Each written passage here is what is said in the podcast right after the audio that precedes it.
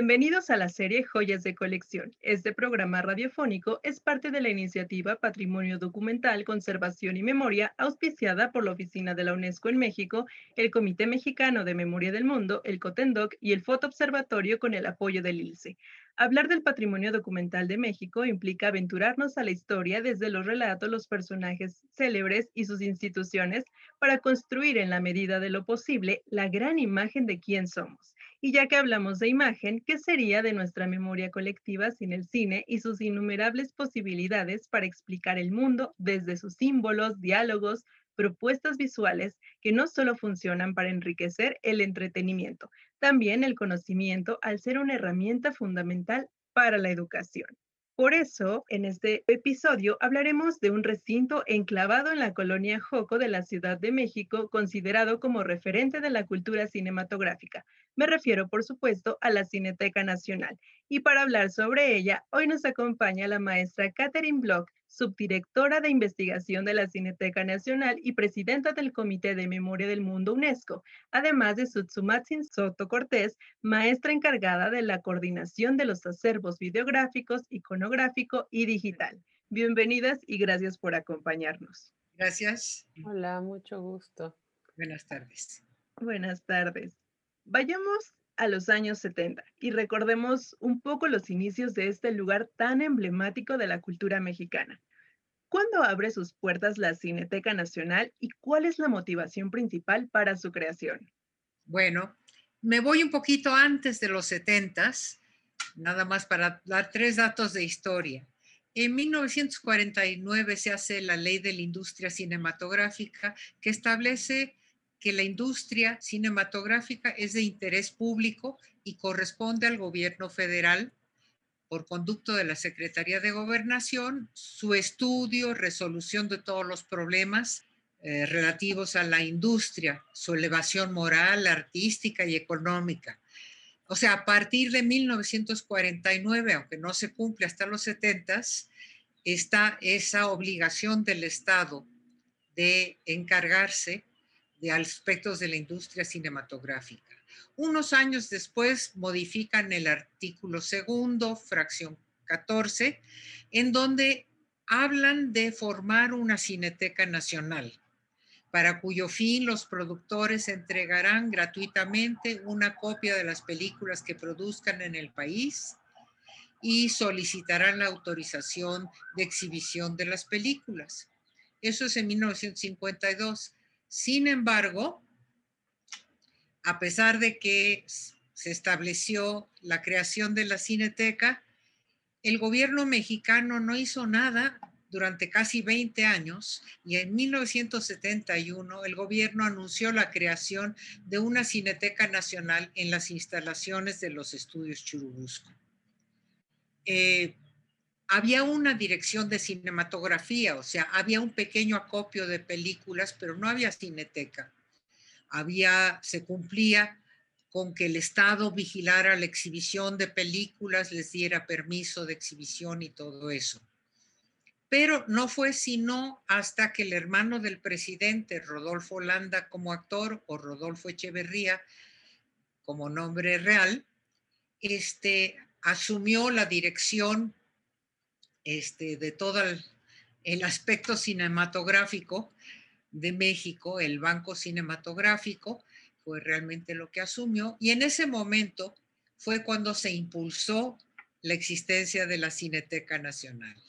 Y tras el anuncio en 1971, se inauguró en 1974 en un foro, en lo que había sido un foro de los estudios Churubusco con gran bombo y platillo lo inauguraron. Esa primera cineteca tenía una limitación muy grande. Este, no tenía bóvedas realmente. Las películas eran guardadas en el sótano este, de ese foro o en otras locaciones, pero le faltaba eso. Y en 1982, lamentablemente, hubo un incendio de origen discutido. Un cortocircuito es la versión oficial y quizás eso fue un cortocircuito. Se incendia el edificio este, no queda nada o casi nada más que un poco de lo que había en el sótano. Pero no quedan películas completas, lo que quedan son restos de rollos. Y se pierde este, pues mucho del cine nacional con ese incendio y se pierde toda la información que había en la parte de las oficinas. Es por eso que pasando los años seguimos sin saber qué se perdió, porque la información, al perderse todo el edificio, se perdió toda la información. Entonces, ¿qué se perdió en ese incendio? De importancia, fueron películas únicas que fueron entregadas este, por ciudadanos o por pequeños grupos este, o importantes grupos, como en el caso de la familia Calles, que entregaron directamente sus negativos o los únicos positivos que tenían a la cineteca, se quemaron y ya no existen. O cineastas que depositaron algunos de sus ejercicios primeros y ahí quedaron. En cuanto a las películas, podemos suponer que se perdieron 5 mil pero eran todas copias, o sea, no eran los negativos, se podían recuperar, costaba dinero y para eso se hizo un programa de reconstrucción y petición de copias, no solo a los productores mexicanos, sino a los, a los países, se mandaron pedir a todos los países a través de la Federación Internacional de Archivos Fílmicos, a la cual México pertenecía, y mandaron copias que, este, para que se pudiera volver a hacer una cineteca. Esa cineteca entonces renace en un espacio que se llamaba la Plaza de los Compositores, que pertenecía a los compositores de música que tenían un problema económico y deseaban deshacerse de, esa construcción enorme. Ellos habían construido cuatro salas de cine con el mejor sonido que había en la época. Tenían un estudio enorme de grabación. Pero lo habían comprado de la gente que vivía en Joco. No habían arreglado, o sea, tú me vendes 200 metros, gracias, tú me vendes 400, gracias. Y resultado que no lo podían vender a nadie más que el Estado. El Estado era el único que podía asumir ese problema. Entonces el Estado compra esos terrenos que ya eran de los compositores y eh, en una parte del terreno establece este, la Cineteca Nacional y en otra parte del terreno están los estudios de radio que tiene el Estado. Y le tomará muchos años a la Cineteca Nacional regularizar esos terrenos, cosa que hoy en día ya está todo formalmente registrado. Entonces, nada más para terminar, en 1984 se inaugura las nuevas instalaciones. Justamente este incendio de 1982 em, que sin duda dejó pérdidas irreparables en términos de acervo fílmico de México, también evidenció la importancia de tomar medidas para la preservación del patrimonio audiovisual y fílmico nacional. Em, ¿Qué cambios necesarios a partir de, este evento, este suceso, fueron necesarios, fueron eh, fundamentales para construir esta nueva cineteca en términos eh, tecnológicos, en términos de resguardo del material, sabiendo ya que el material que, con el que estaba em, formado el, acervo que tenían era, era eh, peligroso, debía tener cierto tipo de manipulación. Mira, eh, en primer lugar, las instalaciones de la Plaza de los Compositores no eran un archivo fílmico. Entonces también tardó ahí varios años. Afortunadamente se contó en todo momento con el apoyo de la FIAF para este, seguir adelante. La FIAF inclusive cambió muchos de sus este, reglamentos y estudios, eh, hizo más estudios porque hubo varios incendios un poco antes, un poco después de el de la Cineteca en diversos países y se dio cuenta que era muy importante este, dedicarse a explicarle a la gente cómo mejor custodiar los materiales, cómo mejor preservarlos.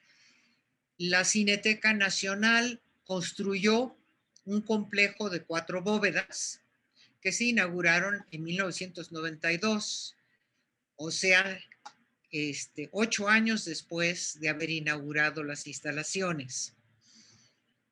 Y a partir de ese momento también estableció un acuerdo con la Filmoteca de la UNAM, con, con Rectoría de la UNAM, para que se custodiaran conjuntamente en unos terrenos donde están los bomberos que cuidan Ciudad Universitaria, y ahí se construyeron unas bóvedas pequeñas para el nitrato. Entonces, el nitrato está lejos, si algún día tuviera algún problema, y explotara, ya que el nitrato explota, pues sería en un terreno lejano de todas las construcciones de CEU. Entonces, se procedió a tener bóvedas climatizadas, se procedió a apartar el nitrato, entonces sí, se empezó a formalizar este, los conceptos de conservación que al principio fueron un poco improvisados, aún mucho, por falta de conocimiento.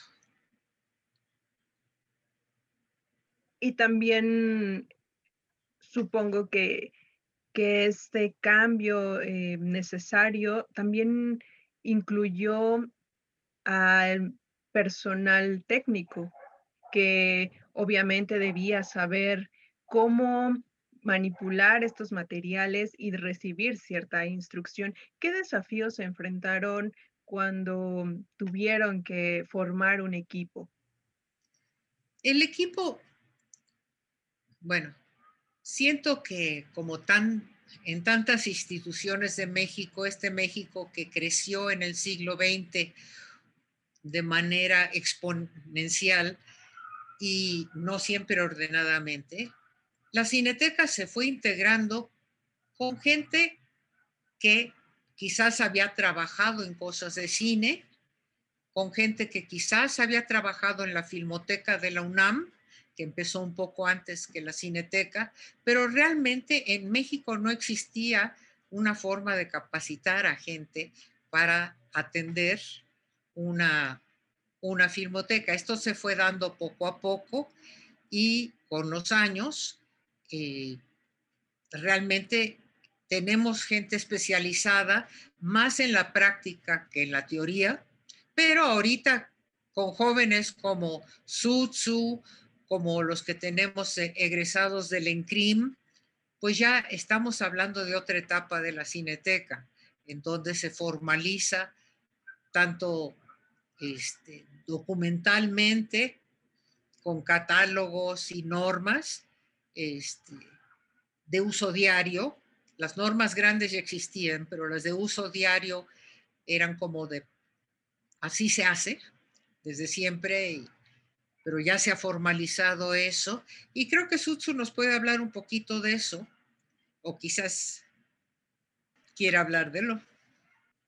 Creo, que lo que preguntas es importante porque sí es un reto mm, la propia historia de la institución. O sea, Katy eh, nos ha compartido em, digamos, la, historia general, pero cuando, cuando pensamos en lo que constituye las bases, pues lo que dice Jacqueline es importante, ¿no? Las personas que construyen los acervos, las personas que estuvieron en la primera cineteca y luego continuaron en la segunda, eh, pues han tenido que también ir aprendiendo y actualizarse, ¿no? O sea, inclusive ahora, eh, aunque se ha logrado em, convertir la, práctica, este, porque en México es algo que no se, no se eh, imparte en un, en un, modelo educativo formal universitario, sino que es algo que se eh, aprende en la práctica. Eh, si bien se ha, eh, se ha sistematizado en documentos, continuamente hay que revisarlo, ¿no? Entonces creo que lo que ha, pues sí, cambiado últimamente es verlo de esa manera, ¿no? O sea, como un continuo proceso de aprendizaje y también de relacionarse con otros profesionales, ¿no? lo que dijo Katy respecto a que las personas que colaboraron en un momento en la cineteca venían de la proyección en salas, venían de, la práctica de hacer cine, que conocían el formato fílmico.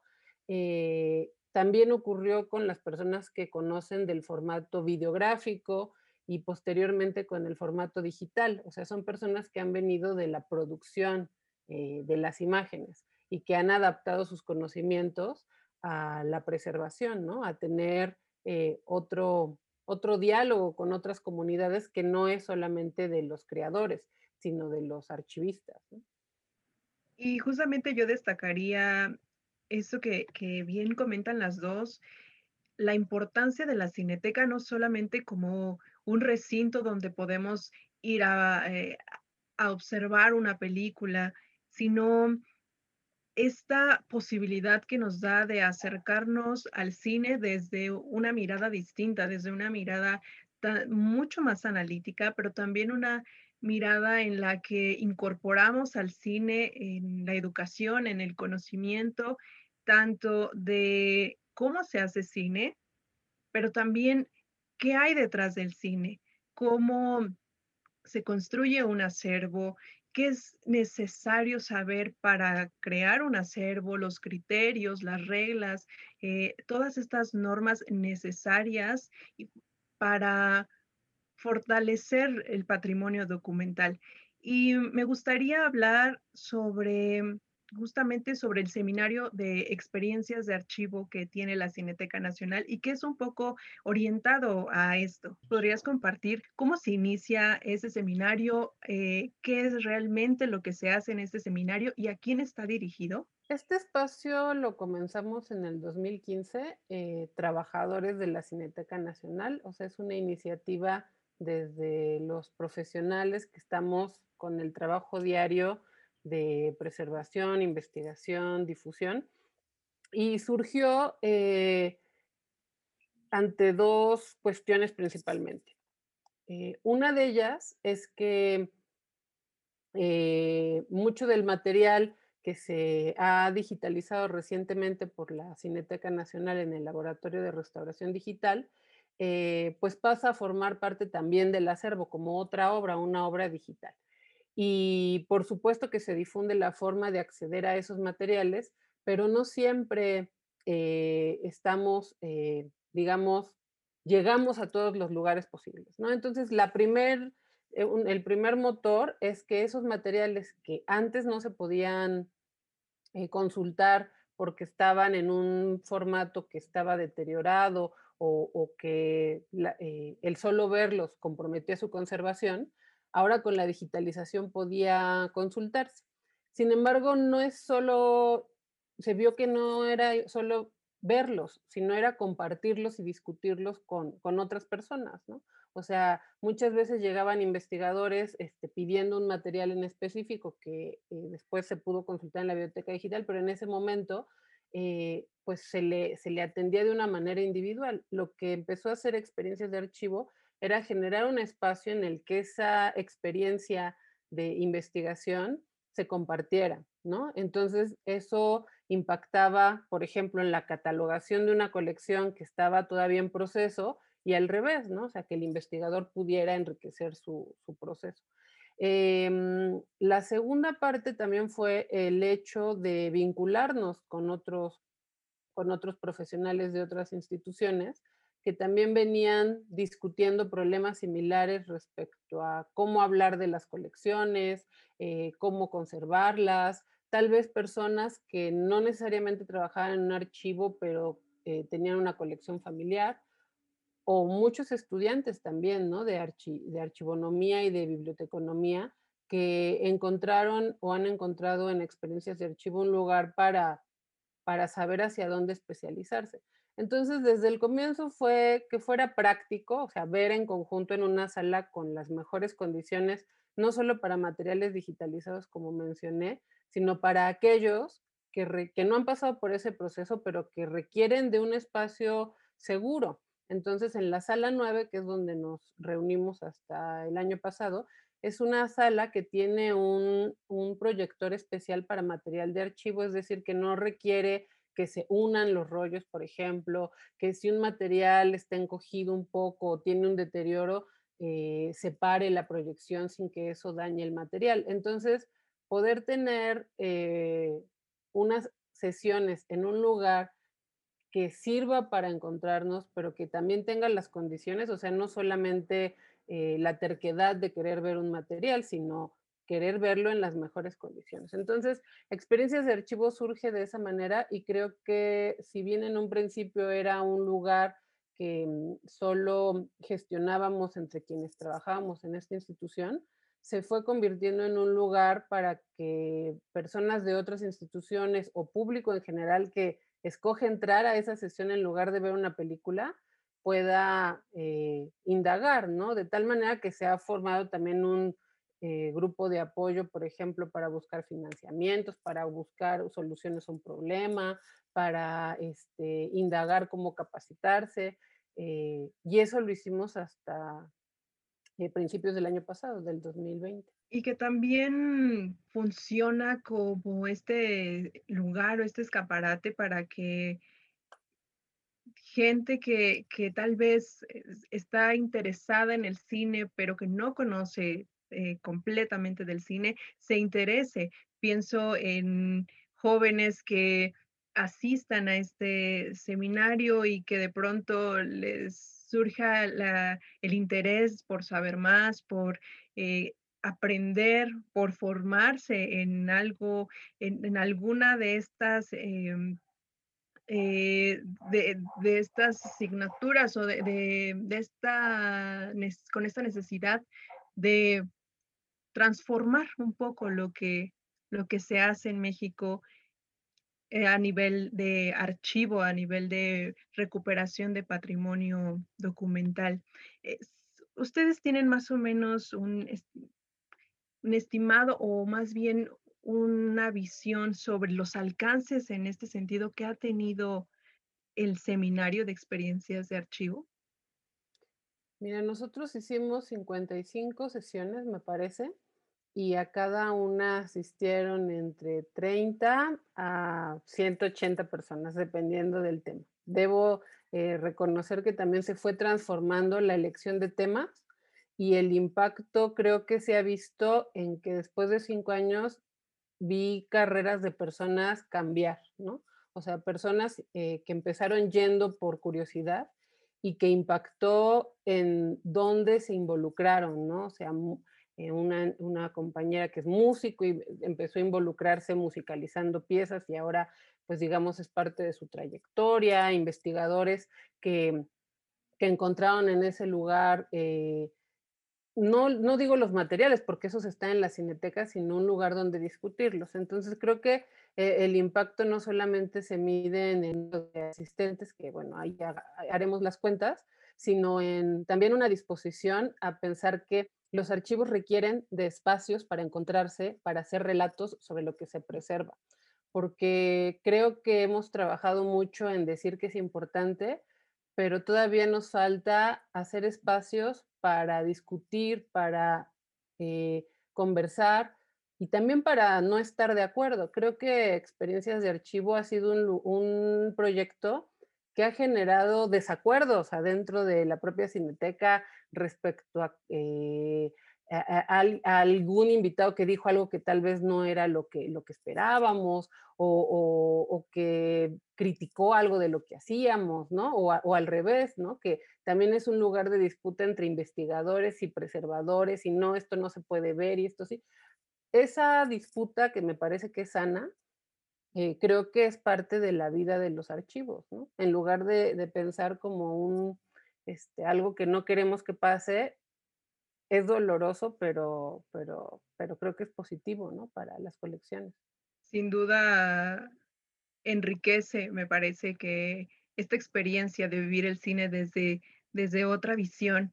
Y me gustaría retomar em, lo que comentaba la maestra Catherine sobre esta ley federal de cinematografía, bueno, más bien la ley federal de cinematografía, pero también la integración de la cineteca a la Federación Internacional de Archivos Fílmicos, que sucede pocos años después de su creación y que en cierta medida apoya a esta misión de la cineteca de rescatar y preservar los acervos fílmicos y no fílmicos y que conforman obviamente la memoria cinematográfica del país.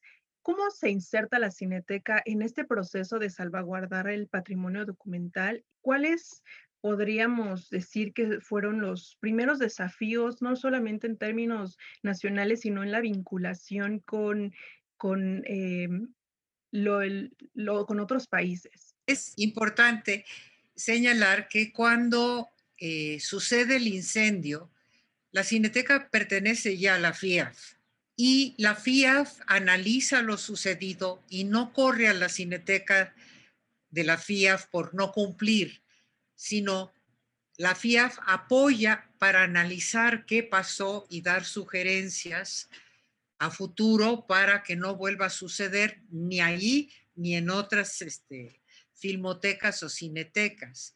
Y desde entonces acompaña a la cineteca pero eh, la ha acompañado a través de talleres, este, a través de cursos, que Sutsu puede hablarnos de ello, pero también la acompaña a través del apoyo para intercambio de películas. O sea, FIAF ha sido instrumental en obligar amablemente a los países que se adhieren a la FIAF a facilitar el envío de copias cuando era complicado, 10 rollos que pesan muchísimo, etcétera. Ahora es mucho más fácil, pero los países intercambiaban copias de películas y la FIA fomentó el conocimiento del cine universal para todos. Entonces, esa es una de las labores este, que se le agradece mucho a la FIAF y que la Cineteca aprovechó mucho en su aspecto de que la Cineteca es un cine, es un archivo, es un laboratorio de restauración de cine, este, es, no es una academia, pero tiene cursos académicos. Entonces, este, la cineteca se ha diversificado mucho y siempre ha contado con el apoyo de FIAF. Yo creo que Sutsu nos puede hablar un poco de los cursos este, de FIAF y le cedo la palabra. Participar en, en, FIEF también es de participar de una comunidad de personas, ¿no? O sea, de personas eh, que trabajan en archivos, eh, digamos, no solo distintos en su volumen, sino también distintos en sus perspectivas. Entonces, para la Cineteca Nacional, eh, el intercambio ha sido también en cuanto a visitas, ¿no? O sea, tanto la Cineteca como, o sea, miembros de la Cineteca como miembros de otras archivos, incluyendo archivos que no son miembros de la FIAF, pero que a través de la FIAF hacemos estas conexiones, eh, pues han hecho este, visitas especializadas y nosotros también al revés, ¿no? O sea, que hemos eh, hecho este, este intercambio. Eh, la FIAF tiene dos cursos importantes en el año. Uno es el de la escuela de, de verano, en el que se, en el que se ven eh, asuntos de preservación digital de colecciones fílmicas y otro sobre curaduría de colecciones que es en invierno, que en ambos eh, hemos sido activos de participar, ¿no? O sea, eh, este es un, digamos, em, no solo una oferta, sino también un compromiso, ¿no? De estar, este, de actualizar el intercambio a través de estos cursos especializados. Y tiene también otros que se organizan por regiones. O sea, la Cineteca ha organizado un par, la Filmoteca de la UNAM también, como de poder, eh, digamos, mm, actualizar lo que se habla en el mundo, pero nuestra situación en los archivos, ¿no? O sea, tenemos peculiaridades. Este, Katy y yo participamos en, una, en un largo proceso de catalogación este, de materiales audiovisuales en el que la discusión giró en torno a lo que hace específico al cine mexicano, que requiere de una eh, comprensión, ¿no? sea, histórica, eh, sociológica, etnográfica, práctica, para poder adaptar las normas que se están, este, digamos, eh, proponiendo que se lleven a cabo en los miembros de la FIAC. Sí, em, y también justo que, sobre lo que mencionan de esta oferta educativa y también cómo, cómo formar estos acervos, me, me gustaría que mm, nos pudieran contar cómo se determinan los criterios para conformar acervos fílmicos y no fílmicos que tiene la Cineteca Nacional. Eh, obviamente por lo que mencionas sobre la naturaleza de, cada, de cada país, respetar un poco la identidad, pero sin perder la, la esencia de lo que es la construcción de un patrimonio documental. Yo creo que un patrimonio documental se va construyendo un poco por azar y poco a poco. O sea, no, no se empieza diciendo, aquí voy a tener X cosa y hacer esto, o por lo menos casi nunca sucede así, más bien es el azar que va juntando. Entonces, por ejemplo, en el caso de la cineteca, la cineteca se abocó, como todas las cinetecas del mundo en los 70s o 80s, al cine de ficción, al, al cine comercial. Entonces, la orientación de la cineteca inicialmente era, vamos a tener todo el cine mexicano y lo vamos a custodiar en nuestras bóvedas y vamos a mostrar todo el cine internacional, no necesariamente tenerlo porque pues no era factible y estaba la FIAF para apoyar. Entonces, esa fue la orientación primera. Y hace 10 años más o menos, esa orientación cambió. A lo largo de, los, de las décadas, la Cineteca fue recibiendo material de no ficción, material experimental, pero lo fue este, guardando en bóvedas climatizadas sin dedicarle mucho interés. A partir del momento en que a principios de la década de 2010, 11, 12, 13, se reconstruye la Cineteca Nacional y se tiene un laboratorio de restauración digital, entonces finalmente es posible ver materiales negativos que están en en las bóvedas de la Filmoteca de CU o se pueden ver materiales que los jóvenes están trayendo, empieza a llegar el cine digital, también la gente ya no trae este rollos en 35 y 16 y entonces hay un boom en el cual este, muchos jóvenes que están en la cineteca y que son contratados para trabajar en el laboratorio y diferentes aspectos, se interesan en ese otro cine, que es a lo que se ha dedicado mucha gente y Sutsu en especial. Y por eso siempre regreso a ella cuando hablo del presente, porque ella es el presente de la cineteca quería agregar a lo que comenta Katy de la actualidad de recibir películas digitales, ¿no? O sea, que fue algo que, también, o sea, que se tuvo que cambiar no solo en lineamiento, sino en también eh, alimentado por la comprensión del cine digital. O sea, ahora estamos hablando de algoritmos, estamos hablando de discos duros, es otro el lenguaje y si bien la Cineteca tiene una tradición de revisión de películas, eh, que, nutre esta práctica es un conocimiento hasta hace unos años nuevo, Entonces, eso requiere de normarse y algo que creo que hemos generado en, la Cineteca Nacional son procesos de aprendizaje que devengan en, en, lineamientos, ¿no? O sea, que eso quede, que no sea solo que la persona que aprendió a, o reconoció algo este, lo implemente, sino que eso la siguiente persona pueda ya este, nutrirse. Y en el caso del cine digital, eh, preguntabas cuáles eran los, digamos, qué generaba que una película eh, ingrese.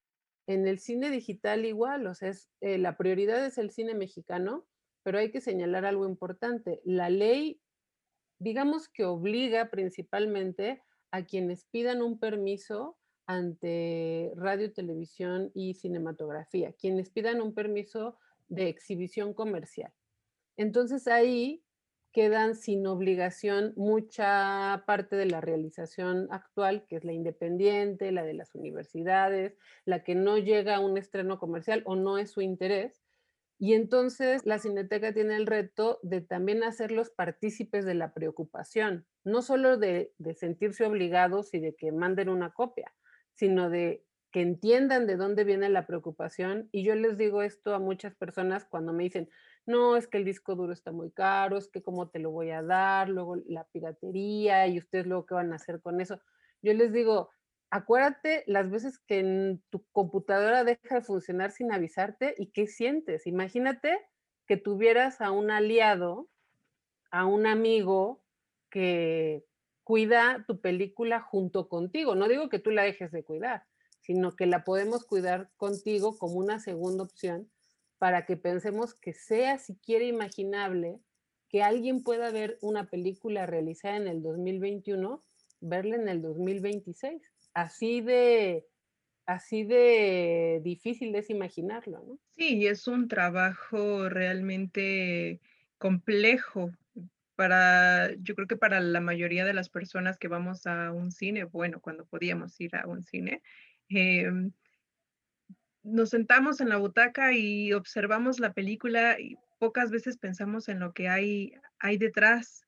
Y mm, no es un trabajo sencillo, como bien nos comentan, es un trabajo que implica también estándares, reglamentos, normas que ayuden a a llevar a buen puerto todo este proceso. Con base en, su experiencia, ¿qué importancia tiene la aplicación de estándares y normas para la gestión de documentos audiovisuales? Bueno, empiezo yo, pero este, Tsutsu se ha dedicado mucho a eso, yo mucho menos, pero o sea, para mí es el parteaguas entre lo que fue la cineteca y lo que es. De una cineteca que crece de la buena voluntad de gente que le pone toda su capacidad para aprender en la práctica, ahora tener estándares, manuales, etcétera. Y, y creo que ha sido muy importante, independientemente de que también ahora digo, si estuviéramos este, en la Secretaría de Gobernación donde empezamos, este, de todas maneras nos pedirían ahora manuales, porque hoy en día ya el gobierno funciona a base de tener cosas concretas para dar seguimiento, metas, indicadores, todo eso es importante. Pero no solo es importante porque el gobierno lo pide, ahora estamos bajo la Secretaría de Cultura y nos lo siguen pidiendo, pero con más exactitud, que antes y creo que es la única forma de funcionar efectivamente. Con estándares que hubiera habido en 1982, en algún lado del mundo se sabría cuántas películas había. No nada más este, sería que se quemó el cuaderno donde estaba la lista, ¿no? Entonces sí es importante. Y no sé, Sutsu, ¿qué quieres agregar algo? Creo que em, participar también en, un, proyecto como es este Contendoc, que hemos participado en la Cineteca Nacional en, dos eh, procesos, uno con el de fotografía y otro con el de video, es que ha permitido también poner en, o sea, contraponer lo que venimos haciendo, ¿no? O sea, la forma en la que se ha desarrollado por su especificidad, o sea, es un archivo cinematográfico que comenzó con material fílmico, que ha atravesado el cambio tecnológico, eh, digamos, sabiendo esa especificidad, eh, cómo poner en diálogo con buenas prácticas de otras instituciones y generar una guía que te permita también la capacitación a, nuevo, a, nuevos integrantes del archivo, ¿no? O sea, que es algo que, ha ayudado no solo tal vez como trabajadores, también los servicios sociales o, las personas que, llegan a consultar, eh, creo que cuando conocen las normas que hay detrás también se sensibilizan y sus prácticas de acceso o de consulta de los acervos también se transforman, ¿no? O sea, creo que, cuando hablamos de, de, normas, cuando hablamos de lineamientos, cuando hablamos de políticas de una institución, hablamos de diferentes capas en las que eso impacta eh, para algo que deseamos todos, que es que los materiales se preserven para que las personas accedan a ellos en el mayor tiempo posible, ¿no? O sea, que no sea algo que solo disfrutemos mañana, sino que disfruten pues, los ciudadanos dentro de mucho tiempo, ¿no? Lo que yo alguna vez he pensado que es como una ciudadanía archivística, ¿no? O sea, que la ciudadanía está mediada por las políticas de los archivos y también de alguna manera es responsable de que eso ocurra con una muy buena, eh, con un muy buen, una muy buena comprensión de a qué nos referimos normativamente, ¿no? Sí, ya lo platicábamos hace algunos episodios eh, con diferentes expertos también que nos acompañaron. Y em, justamente esta, la importancia de, del público, de los usuarios en, esta construcción de los acervos, eh, porque al final son ellos también quienes se acercan, quienes piden, eh, ya sea un libro, piden una película o un material.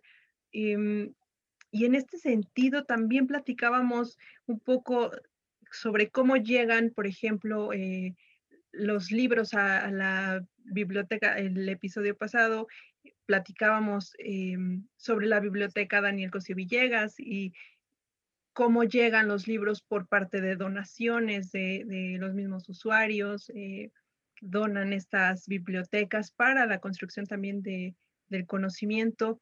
En el caso de la cineteca, ¿cómo, cómo es el proceso para que alguien eh, pueda eh, donar, o no sé si se pueda hacer eso, donar el material que tienen, material audiovisual o iconográfico? Bueno, o sea, partiendo de que en el inicio eh, el Estado se abrogó la autoridad de dar permisos de exhibición a cambio de que se diera una copia para esa próxima cineteca o cuando ya existía. O sea, en su origen no era de donación, su origen era un depósito legal, legal relativamente en el sentido de que no hay ningún castigo si el productor no lo entrega. O sea, a lo largo de toda la historia fue un acuerdo de buena voluntad. Este, y así se fue construyendo y claro, como mencioné antes, era fílmico, material en 35 comercial. Y a veces se entregaban, se donaban materiales. Luego se creó Archivo Memoria. Archivo Memoria, que es este apartado de la Cineteca Nacional constituido por materiales donados o dados en custodia este, por ciudadanos que entregan o su cine familiar o las películas viejas paté del abuelo este, que tenían y este ha crecido. La donación existe en la cineteca pero hay que tomar en cuenta que un archivo no puede aceptar el 100% de lo que existe en el mundo que le pudiera llegar. Para eso están las normas, los lineamientos y hay veces en las cuales ciertos materiales, su mejor lugar no es la cineteca, a lo mejor es antropología, a lo mejor este, es otro lugar, y, pero la cineteca está abierta a ver qué es lo que la gente quiere donar o dejar en custodia. ¿Quieres agregar algo, Su? Creo que también tiene que ver con eh, cómo se puede diversificar también eh, la historia del país con el tipo de materiales que tiene y los que faltan aún. ¿no? Eh, Katy dijo algo muy importante y es que un archivo no lo puede aceptar todo ni lo puede tener todo por una cuestión de espacio, de criterio, pero sí que es posible proponer una donación, ¿no? O sea, no es algo que, no se pueda. Eh, sobre todo creo que apuntaría a lo que no, eh, a lo que no pareciera obvio, que es lo de la ley de cinematografía de los productores y distribuidores que piden permiso comercial. Digamos que ahí ya hay una petición y eso como que fluye, pero queda muy, muchos huecos, ¿no? El, cine etnográfico que, que, eh, que, se hace en los estados, por ejemplo, donde no existan colecciones, pero si hay un archivo que tiene las condiciones de, para eh, garantizar la humedad y la temperatura controlada, el aire limpio, pues no tendría por qué irse hasta la Ciudad de México un archivo, no sé, de Zacatecas, ¿no? Por ejemplo.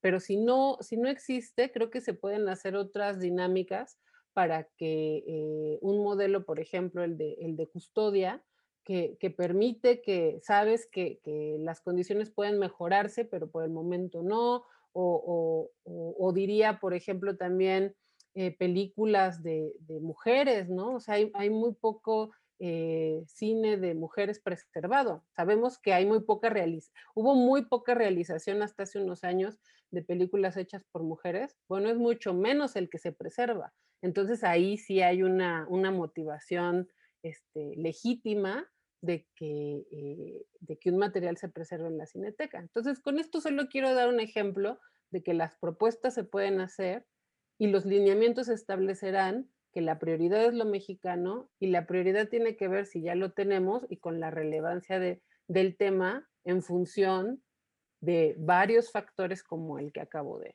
nombrar.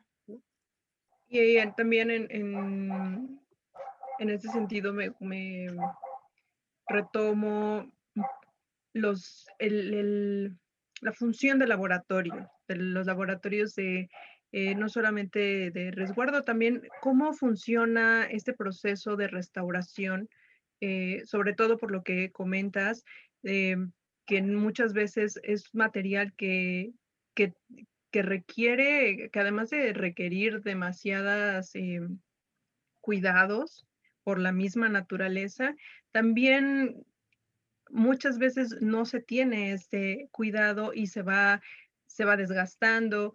Em, ¿Cómo, ¿Cómo funciona este proceso?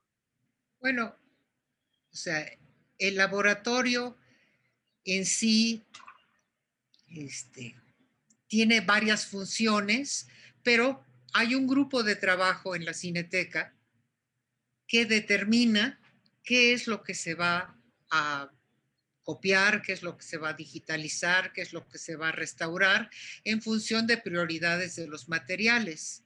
Recordemos que sea cine en 35, negativo, positivo o digital, son materiales biológicos que se deterioran y químicos, claro, que cambian de composición. Por lo tanto, todo se va a perder si no hacemos algo.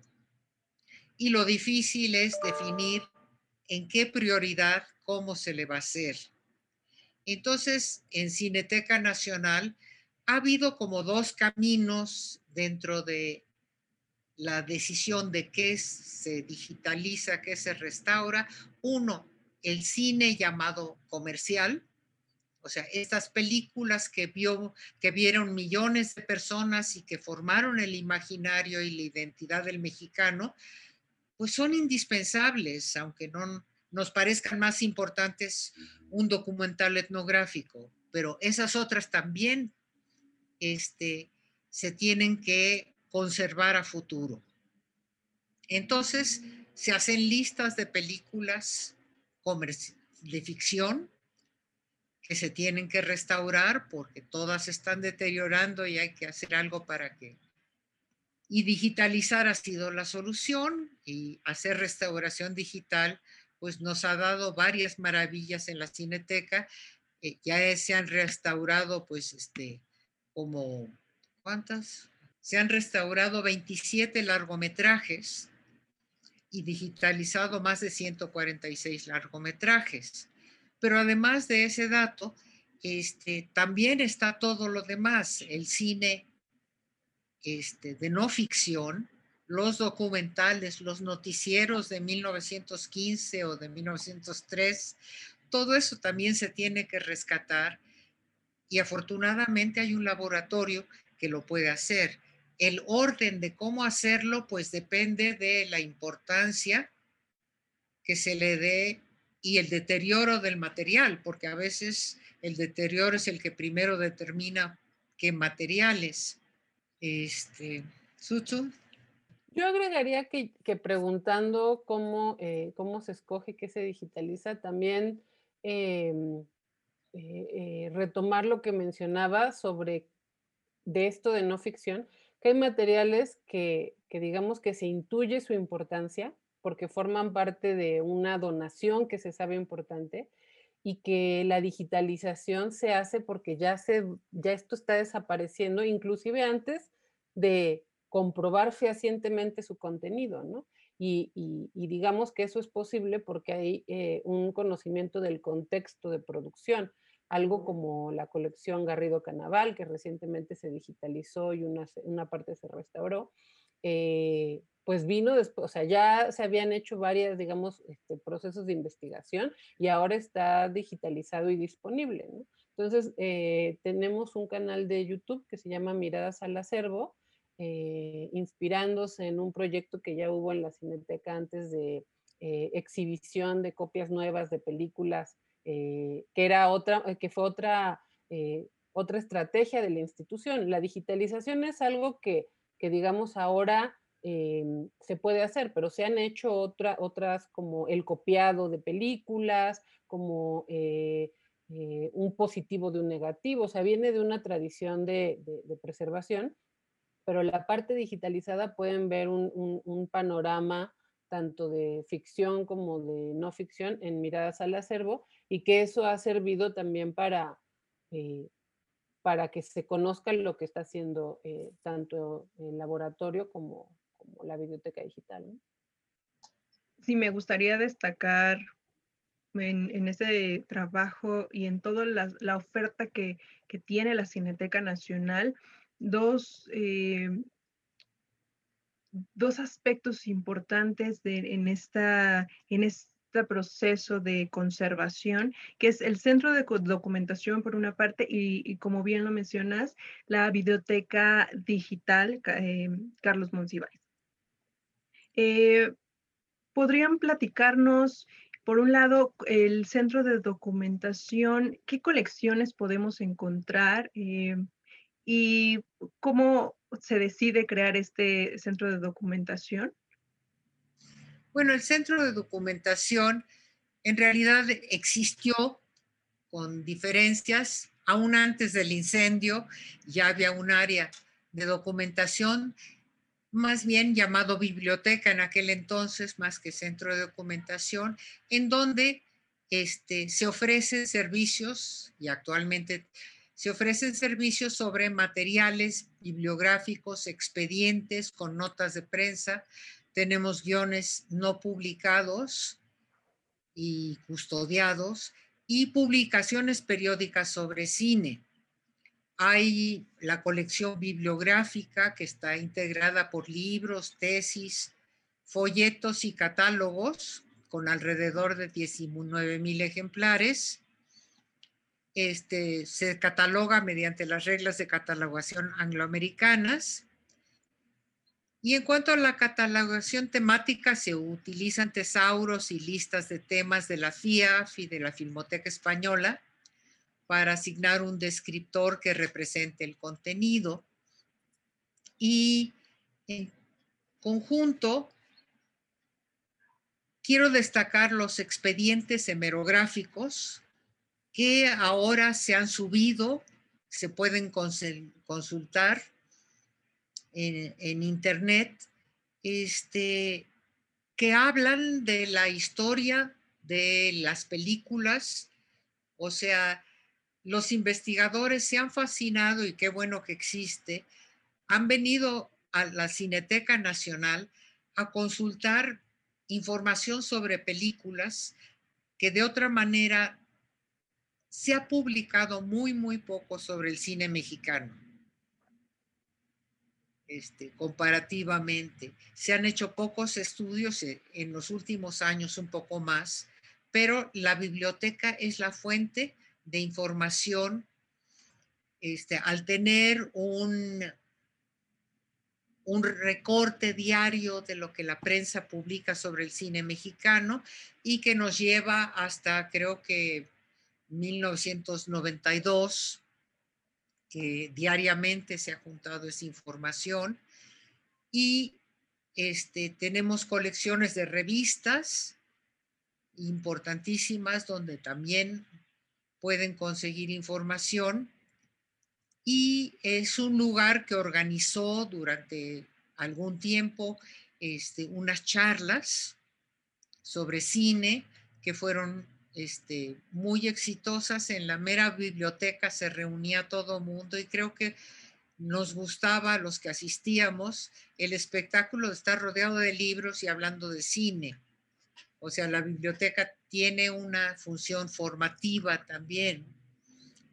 Este, al centro de documentación también se le pide que haga investigaciones y han salido investigaciones, pero más que el número muy grande de investigaciones, lo que hay en grande es el apoyo a las investigaciones de investigadores, perdón por la redundancia, este, como Eduardo de la Vega, como este, John Paul Smith, o sea, muchos investigadores nacionales y extranjeros que hayan encontrado y que las personas a cargo de ese centro de documentación son gente que aman los libros, que aman el cine y que son muy buenos para guiar los investigadores. Y yo agregaría la parte de la biblioteca digital, que es, em, es un espacio que se creó con la remodelación del 2012, pero abrimos, me parece, en el 2014, ¿no? Por ahí va. Entonces, eh, después de un proceso de, eh, pues, de idear cómo eh, hacer que la consulta del acervo, tanto de lo que se digitalizaba como de lo que podíamos empezar a digitalizar, correspondiera con una catalogación que ya se venía realizando, ¿no? Entonces, digamos que ese fue el proceso de esos años entre que se hizo el espacio y se echó a andar. Y eso vino ante una petición ciudadana, ¿no? De, que se hiciera disponible el material videográfico que antes se consultaba en el centro de documentación eh, de manera individual con unas caseteras o, unos eh, reproductores de DVDs, eh, pero que implicaban que se sacara el material de la bóveda y se llevara a este espacio y lo que implica logísticamente, pero también de deterioro.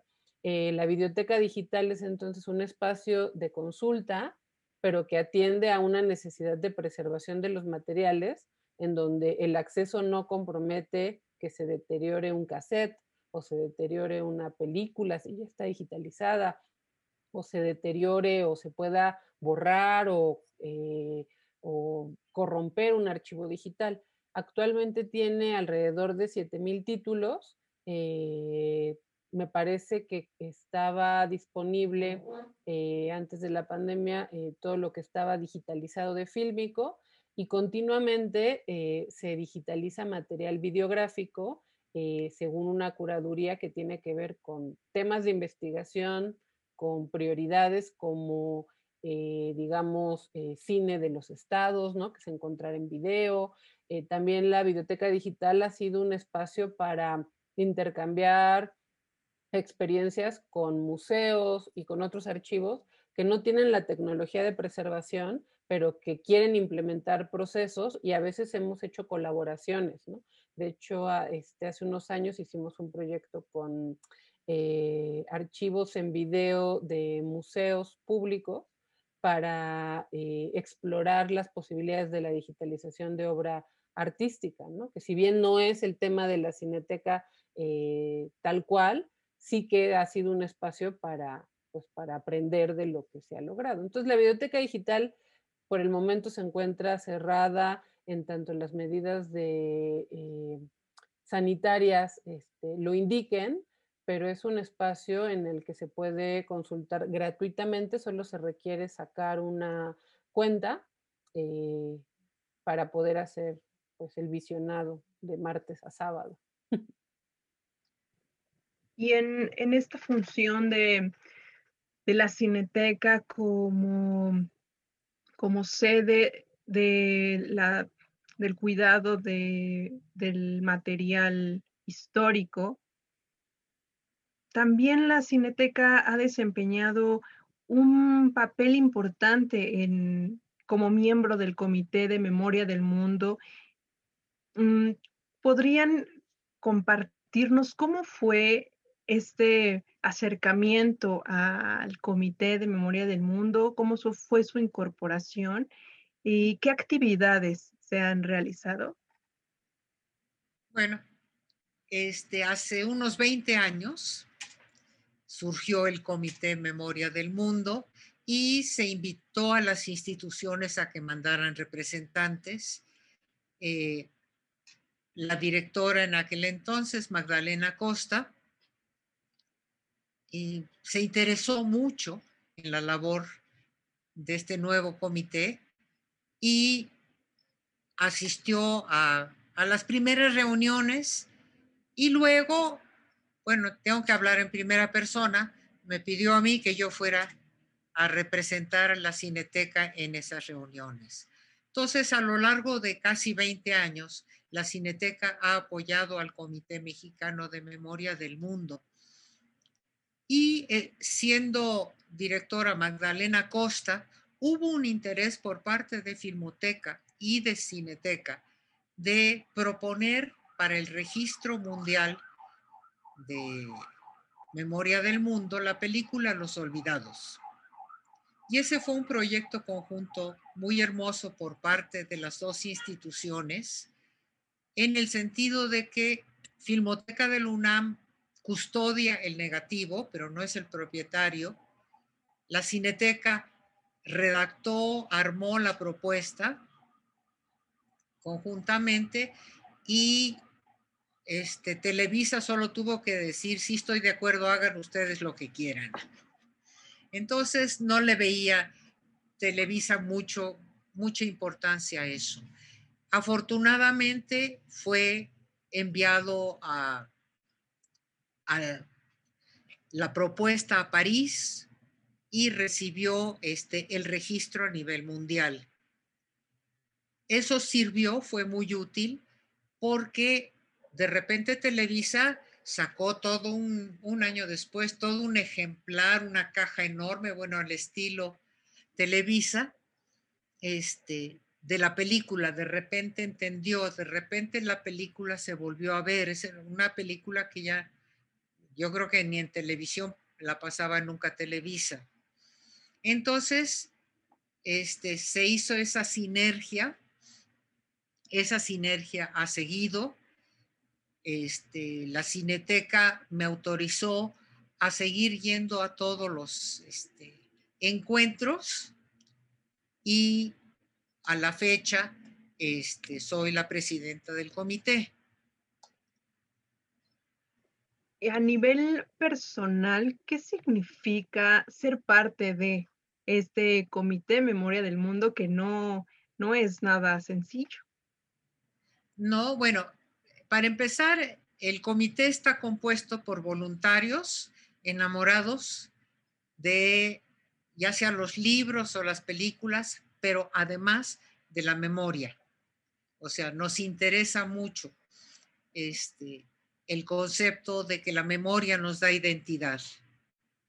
Entonces, participar ahí es una labor que reditúa muchísimo porque estar en contacto con los demás directivos de archivos y de bibliotecas es siempre estar aprendiendo algo. Y, por ejemplo, ahorita vamos a abrir un centro de conocimiento vizcaínas que va a ser un lugar en donde la gente podrá ir a consultar todo lo que son los registros de memoria del mundo, así como pensamos tener talleres este, que expliquen restauración, que expliquen protección, conservación. Entonces, digo, para mí ha sido una cosa súper positiva porque en este mundo de pandemias y de tristezas, pues los centros de documentación, los archivos y las bibliotecas nos levantan el ánimo siempre. Ahora le haría la, casi la misma pregunta a Sutsumatsu. ¿Qué representa para ti eh, estar dentro de, esta gran labor que es la preservación de la memoria? Em, ¿Y qué, qué, le dirías a, a, quienes están interesados por sumarse o por, por acercarse de diferente forma a la labor que hace en la Cineteca Nacional. Yo invitaría a reconocer que detrás de este y de cualquier otro archivo habemos personas con, con, estas con esta creencia de que la preservación nos resignifica. y que es un espacio deseable en el cual estar, ¿no? O sea, que es una experiencia distinta a otras, ¿no? Igual de valiosa que ir al teatro, que escuchar un concierto, eh, consultar un archivo eh, significa eh, un enriquecimiento cultural y también una comprensión, pues, de, de la historia a la que pertenecemos o de una historia que no ha sido contada, ¿no? Creo que esta, mm, la responsabilidad de participar en un proyecto como la Cineteca Nacional también viene de una preocupación personal porque se diversifiquen también los relatos que se cuentan con los archivos. Eh, creo que, por ejemplo, eh, eh, algo que, pueden encontrar en la Cineteca y que si no lo encuentran es algo que hay que construir, es diversificar las perspectivas, una perspectiva cultural en un país eh, multicultural, ¿no?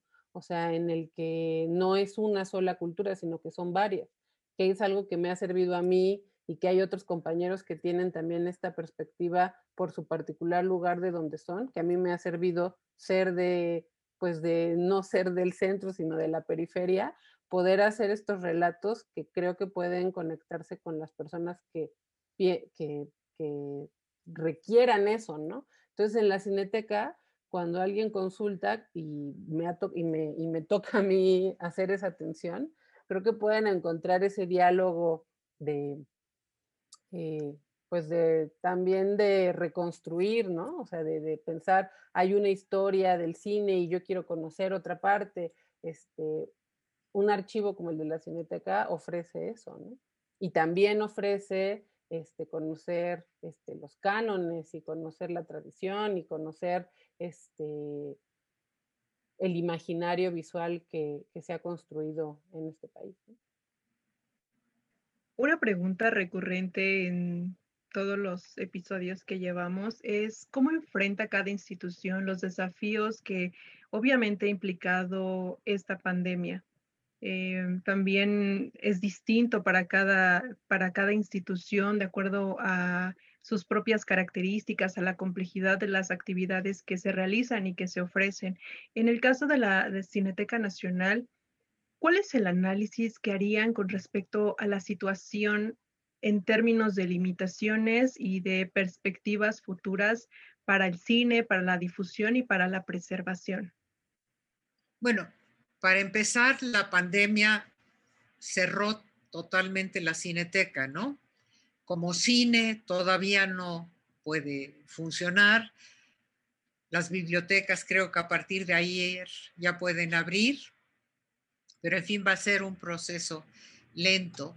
Entonces la pandemia pues ha sido un impacto terrible a las instituciones de la memoria, porque no, ha habido el concepto de que es un peligro y hay que cerrarlas.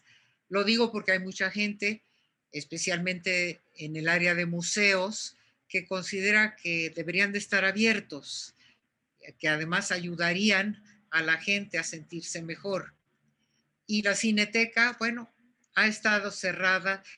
Estuvo abierta creo que dos meses con funciones, con el 20% de asistencia permitida, con los siguiendo los protocolos establecidos por las Secretarías de Salud y de Cultura.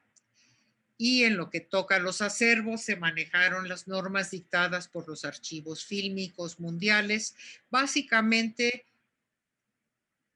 estos dictados son cuiden que no haya humedad, cuiden que no haya incendios, o sea, cuiden lo básico, pero no dejen que nadie toque los materiales porque no sabemos qué les pasa si se contaminan y tampoco queremos que contaminen a la gente que los toca. Entonces ha habido mucho aprendizaje a lo largo de un año para entender qué sí se puede hacer y qué no se puede hacer en los archivos. Pero obviamente tener archivos fílmicos cerrados un año implica una mínima revisión que se ha llevado a cabo constantemente porque no se puede nada más cerrar la puerta y dejar las películas solitas. Entonces, poco a poco espero que todo se pueda ir abriendo para que toda la labor de conservación que ahorita está en el mínimo vuelva a ser normal. Y entonces, eso es en cuanto a los acervos mismos. Las salas de cine, bueno, la gente tiene que entrar, este, usar gel, tapabocas, bueno, para todas las, todo lo que se haga en la cineteca hay que entrar con un cubrebocas. Eso definitivamente, pasar un filtro sanitario y vencer el miedo que la gente tiene, tenemos, ante al ir a lugares públicos y la cineteca ha sufrido mucho de este miedo en el sentido de que hace funciones de cine y no hay mucho público. El otro día hicieron una al aire libre que se llenó este, con los espacios este, propios para que haya distancia y bueno, se vio que la gente se muere de ganas de ver cine, pero el problema es que hasta que no este, le perdamos el miedo a la pandemia, que será quizás cuando estemos todos vacunados, este, pues no regresaremos a las salas de cine con tanto entusiasmo. Yo, agregaría que eh, cambiaron eh, o más bien eh, se aceleraron procesos que veníamos desarrollando para la consulta a distancia de los acervos. ¿no? Este, es una limitación ver, eh, ver todo eso que no está digital o, o, o en el caso de, de, algo que, que, seguro atañe a muchos otros archivos, que es el tema de los derechos de autor, ¿no? O sea, nosotros tenemos una limitación que es que el streaming o la puesta en acceso digital, pues está mediada con que preservamos películas que los dueños de los derechos son otras personas. Entonces, eh, la pandemia lo que ha hecho es acelerar gestiones para que algunos materiales se puedan eh, ver este, durante la pandemia. Eh, hay otros en los que hemos hecho esa búsqueda de derechos y por eso están disponibles en, Miradas al Acervo.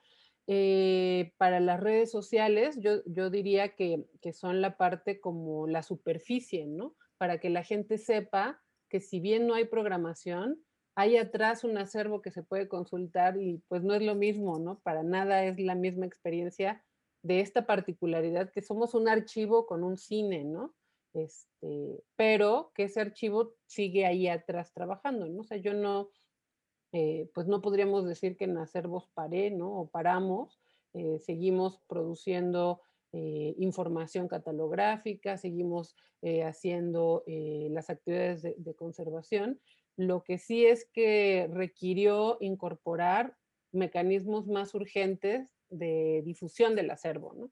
Entonces, en la página en Facebook, Twitter e Instagram, hicimos una campaña de, bueno, ya ahora permanente, pero que en su momento pensamos que un tiempo, así como la pandemia, pensamos que solo iba a ser un momento, de generar contenido que den cuenta de las colecciones, ¿no? Entonces tengo eh, tres secciones semanales que si no conocen, este, síganlas porque eso me ayuda también a saber qué, qué, qué, les, qué quieren conocer, qué les gusta, qué necesitan, en qué investigaciones están o qué no sabían que existía. Entonces hacemos em, archivo a la carta en donde pueden escoger como una carta, pueden decir ahora quiero de tal personaje, ahora quiero de tal periodo. Eh, tenemos misterios de archivo que son eh, detalles que encontramos en la cotidianidad, una anotación de un director que no sabemos qué es, una colección que no está identificada, o material que nos parece sorprendente tenerlo, ¿no? O sea, que cómo, cómo, cómo se ha preservado y cómo, cómo, nos dice una parte de la historia que tal vez pensamos que era de otra. Y los domingos es algo más relajado, que es un paseo cinematográfico. Entonces escogemos locaciones, ¿no? Locaciones que ha retratado la cinematografía nacional. Entonces esa es la parte, digamos, eh, que se aceleró de relacionarnos más directamente con el público, porque pues no, no podía ir, pero tal vez también hay mucho que no iban, ¿no? Y entonces este, ahora con, lo digital, pues saben que tenemos un acervo y que es consultable. Sin lugar a dudas, todo, todo lo que sucede nos deja un aprendizaje. Y mm, en este sentido, ¿rescatarían alguna actividad o un conocimiento adquirido durante este casi año de que ha durado la pandemia que podría retomar la cineteca para seguir implementándolo en los años venideros? Yo creo que un aprendizaje sería el de eh, sistematizar el conocimiento de las colecciones. Eh, creo que em, quienes nos dedicamos a él, a él, no es que lo hagamos, digo, un día de una manera y otro de otra, hay un sistema, hay un protocolo, pero sí sistematizar el encuentro con las colecciones, o sea, que, sea permanente el saber eh, el, un día para hablar de ello, ¿no? O sea, es algo que implementamos con el equipo que trabaja conmigo, de una vez a la semana volver a ver una colección, volver a acordarse de algo que se catalogó hace 10 años, volver a revisarlo, o alguien que entró hace menos tiempo y que no la conocía, poder conocer esas colecciones. Yo pienso que esto es, esto es algo que, me gustará que, permanezca. El, revisitaciones, le diría, ¿no? Este, volver a ver algo que pensaste que ya conocías y que forme parte de un modelo de trabajo en la Cineteca Nacional. Creo que eso me, me parece que, que me voy a quedar con eso, ¿no? Y que permitió de alguna manera la pandemia porque pues nos permitió concentrarnos, ¿no? O sea, poder hacer de eso este, algo donde, donde no fuera, bueno, no puedes ir y no puedes contar y no puedes inventariar. Bueno, hay otras cosas que pudimos hacer y que eran también urgentes. ¿no? Claro, maestra.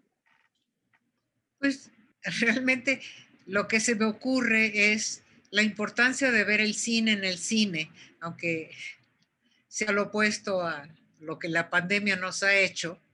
La pandemia nos ha hecho adictos a la pantalla chica y hay una gran nostalgia por ver el cine como un, un evento social y no un evento individual. Pero al mismo tiempo, la labor que ha hecho la Cineteca y Sutsu en especial de subir toda esta información a los canales, este, al canal de la Cineteca, ha hecho que veamos y que yo también ve, vea materiales que no conocía que tenía la Cineteca, que descubra momentos que están retratados de nuestra historia o momentos chuscos que por momentos también suben los, el grupo de Sutsu que selecciona materiales y entonces me ha enriquecido el descubrir lo que tiene la cineteca. O sea, un poco apoyando lo que dijo Sutsu, de que es otra faceta muy importante de valorar las colecciones que tiene la cineteca. Muchas gracias. ¿Algo más que deseen agregar? No, muchísimas gracias por habernos invitado. Este, creo que nos encanta esta serie y le deseamos mucho éxito y gracias por su apoyo. Sí, yo también solamente gracias por la invitación y que esto siga siendo un motivo de encuentro.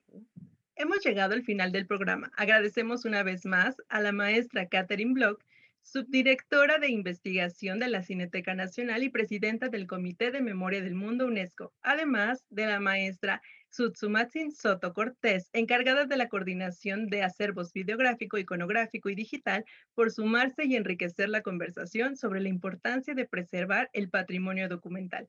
Gracias también a ustedes por escucharnos. Recuerden ponerse en contacto con nosotros a través de las redes sociales. Nos gustaría leer sus comentarios y sugerencias. En Facebook nos encuentran como arroba ilseoficial y en Twitter arroba ilseedu. Acompáñenos por favor en el siguiente episodio. Yo soy Jacqueline Alarcón y esto fue Joyas de Colección. Hasta la próxima.